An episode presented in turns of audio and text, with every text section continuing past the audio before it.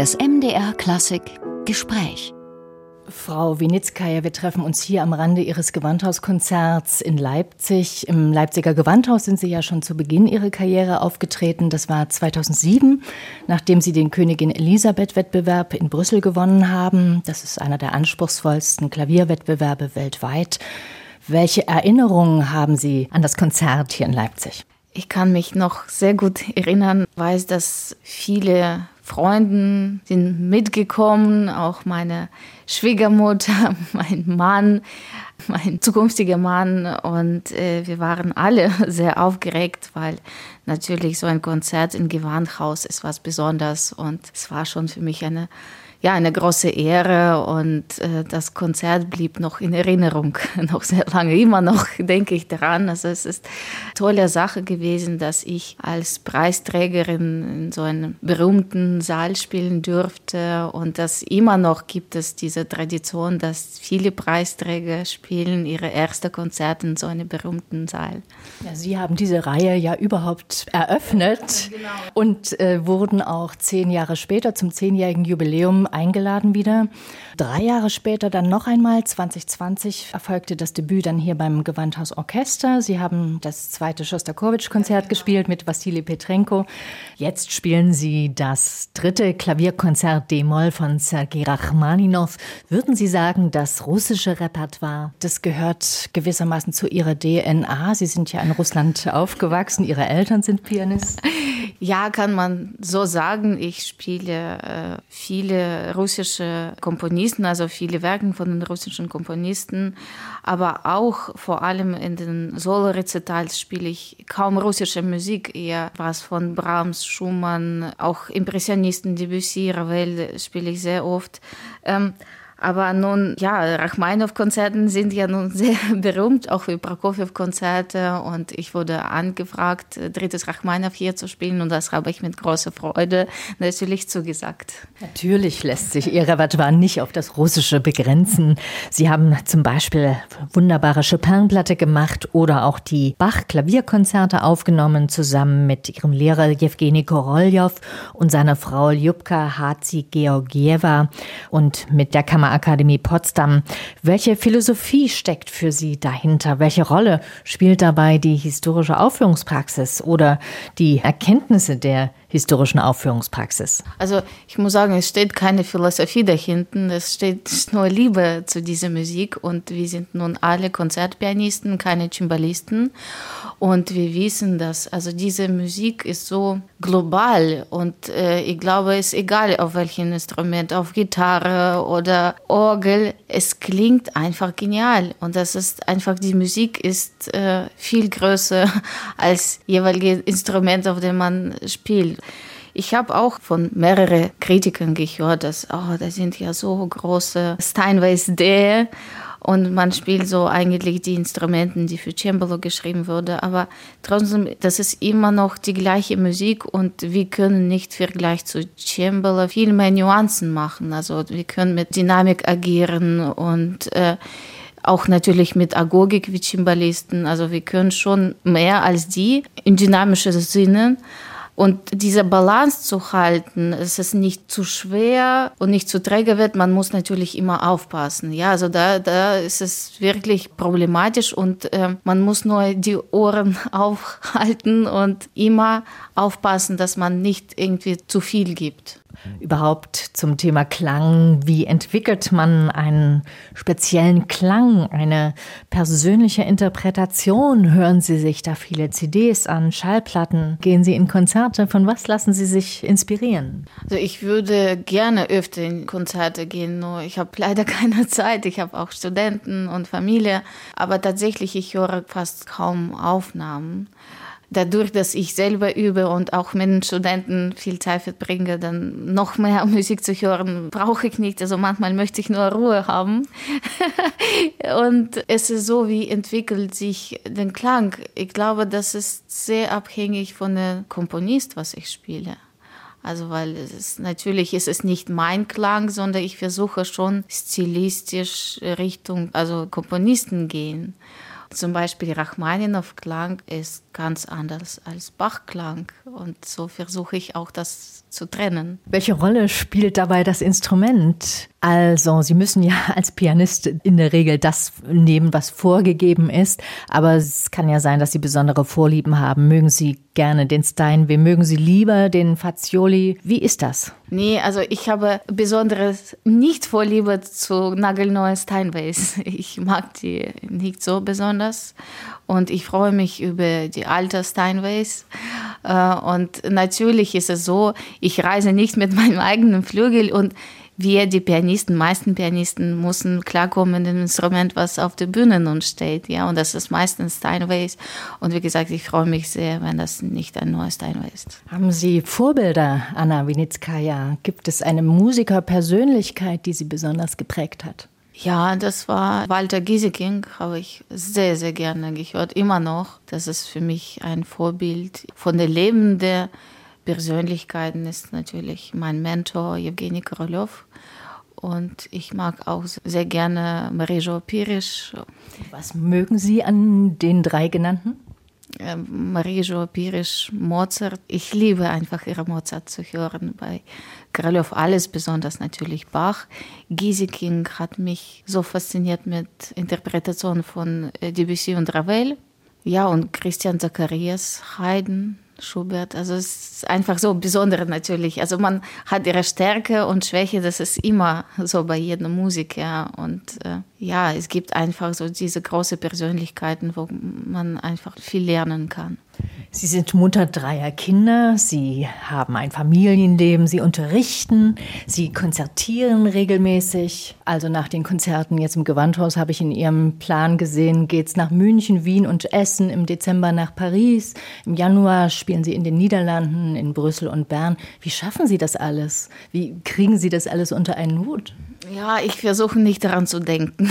Das ist mein Credo. Einfach, einfach machen und nicht denken. Und versuchen schon ziemlich viel Zeit mit der Familie zu verbringen und natürlich die Studenten nicht vergessen und äh, üben. Aber ja, halt immer balancieren. Anders geht nicht.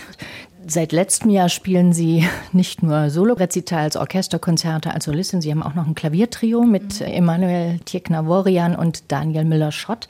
Die sind ja auch nicht beide in Hamburg, der eine in München, der andere in Wien. Ja, wie schaffen Sie das zu organisieren und welcher Aspekt fasziniert Sie da am meisten bei der Kammermusik? Mich fasziniert einfach großartige Repertoire, was für Trios, Klaviertrios oder Quintetts oder Quartetts geschrieben wurde, komponiert wurde. Und äh, wir treffen uns entweder in Hamburg oder in München, weil Wien und München ist nicht so weit weg. Also wir haben uns schon ein paar Mal bei Daniel zu Hause getroffen und es ist natürlich tolle Atmosphäre. Und ich spiele sehr gerne Kammermusik. Ich gebe zu, das ist natürlich mit vielen Proben und viel zusätzlicher Zeit verbunden, aber ähm, wie gesagt, wir haben vor ein paar Wochen Schubert-Trio gespielt zum ersten Mal und das macht so viel Spaß, dass man denkt, okay, dann ähm, bin ich extra dann zwei, drei Tage nicht zu Hause, aber äh, diese Musik muss ich unbedingt spielen. Ihre Solo- und Konzertaufnahmen werden von der Kritik hoch gelobt, was ihre feine Artikulation betrifft, ihre mühelose technische Perfektion, das Dahinströmen ihres Spiels, das sich organisch einbindet in den Orchesterpart bei den Konzerten. Wann sind Sie selbst denn besonders zufrieden mit Ihrer künstlerischen Leistung? Fast niemals. Ich bin oft frustriert. Aber ich glaube, das ist normal. Zuerst habe ich mich schlecht gefühlt, aber ich glaube, es ist tatsächlich etwas Unerreichbares. Äh, man kann nicht irgendwie perfekt spielen. Das etwas fällt immer und diese Streben nach etwas, was wahrscheinlich nicht gibt, das bleibt einfach. Und dass man nicht zufrieden ist, das ist auch normal, weil man hat irgendwie eine Vorstellung, die man wahrscheinlich nicht so richtig erreichen kann. Ja, vielleicht muss das bleiben, damit man immer Motivation wieder hat, weiterzugehen. Genau. Gibt es ein Konzerterlebnis, das Ihnen besonders in Erinnerung geblieben ist? Ich kann nicht sagen, das Konzert war besonders gut und so. Das sind ja immer Momenten. Also es ist immer so nur so einzelne Sachen, äh, so gut gelungen, fast wie ich mich mir vorstelle. Und was in Erinnerung bleibt, ist das Konzert von Evgeny Korolev mit Kunst der Fuge mal in Berliner Philharmonie. Das war ein Erlebnis. Ja, man hört das kaum live und ich bin einfach bei der ersten Note rein in den Tunnel und ich bin einfach nicht rausgekommen. Das war wirklich was Besonderes. Das Rachmaninow-Konzert, das Sie jetzt mit dem Gewandhausorchester spielen, haben Sie in diesem Jahr mit ein paar anderen Orchestern gespielt und Sie werden es auch noch spielen. Wie viel Spielraum gibt es für die momentane Aufführung dann, für den jeweiligen Dirigenten, der es dann anders gestaltet? Kann man das in Prozenten abmessen oder wie viel lassen Sie sich darauf dann ein in, in der Situation? Ähm, ist es äh, so, dass ich eher Nummer zwei öfter gespielt habe als Nummer drei. Diese Saison spiele ich öfter ein drittes Konzert. Und natürlich, das ist jedes Mal anders. Natürlich, das ist, äh, so wie Sie gesagt haben, das ist sehr abhängig davon, was für ein Dirigent ist, was das für ein Orchester ist. Und die Tempi variieren sich natürlich auch.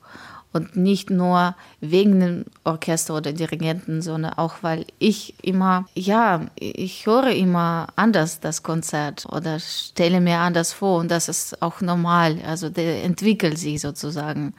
Diese Freiheit lassen Sie sich oder ja. die haben Sie einfach. Ja, natürlich, ja. Sie sind jung, Frau Winitzkaya, wenn ich das so sagen darf, aber nicht mehr blutjung, werden also nicht mehr so als Rising Star an die Konzerthäuser eingeladen. Und wie haben Sie den Sprung geschafft, sich, was ich ja fast noch schwieriger finde, äh, zu halten auf dem Niveau oder sich einen Namen zu machen im Konzertbetrieb?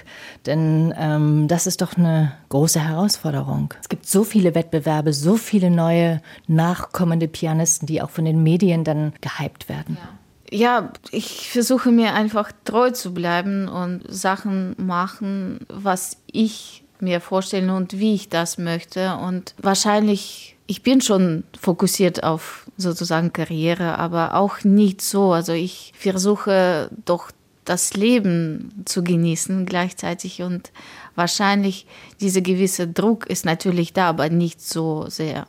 Ihre Eltern sind beide Pianisten, habe ich gelesen. Und sie sind mit 18 nach Deutschland gekommen, allein, habe ich auch gelesen. Das ist ja alles nicht leicht. Würden Sie den Weg, wenn Sie sich aussuchen könnten, nochmal gehen? Ich habe damals viel gelernt. Das war eine harte Zeit, aber ich habe ich hab was geschafft und äh, ich würde das genauso nochmal machen.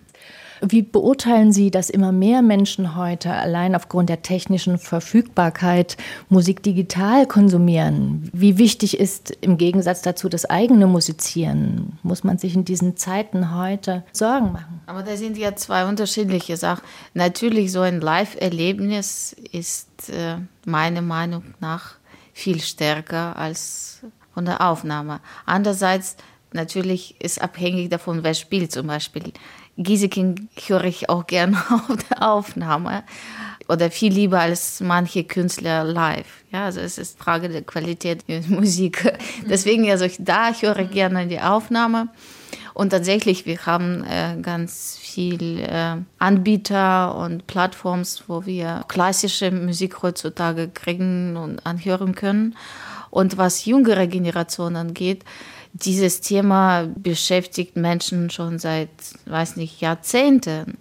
Und ich glaube schon, dass hier in Deutschland wird äh, vieles getan dafür. Es gibt so diese Rhapsodisten in Schools. Oft habe ich erlebt bei den Generalproben die Schulklassen. Das war zum Beispiel in Frankfurt, als ich letzte Woche gespielt habe mit dem Orchester. Also eine oder zwei Schulklassen kamen zur Probe. Also das würde ich mir wünschen. Oder es gibt verschiedene Programms wie Jeki, also jedem Kind ein Instrument oder solche Sachen. Also dass die sich immer ver vermehren und äh, nicht aufhören, die jungen Leute zu begeistern mit klassischer Musik, aber nicht Druck ausüben, sondern einfach anbieten. Hör mal, wie eine Geige klingt, hör mal, wie ein Orchester klingt. Also ich sehe die Interesse und das müssen wir immer quasi heizen, also dass die Interesse von den Kindern nicht äh, aufhören wird, ja. Und äh, das ist das, was wir machen können und das muss einfach nicht aufhören.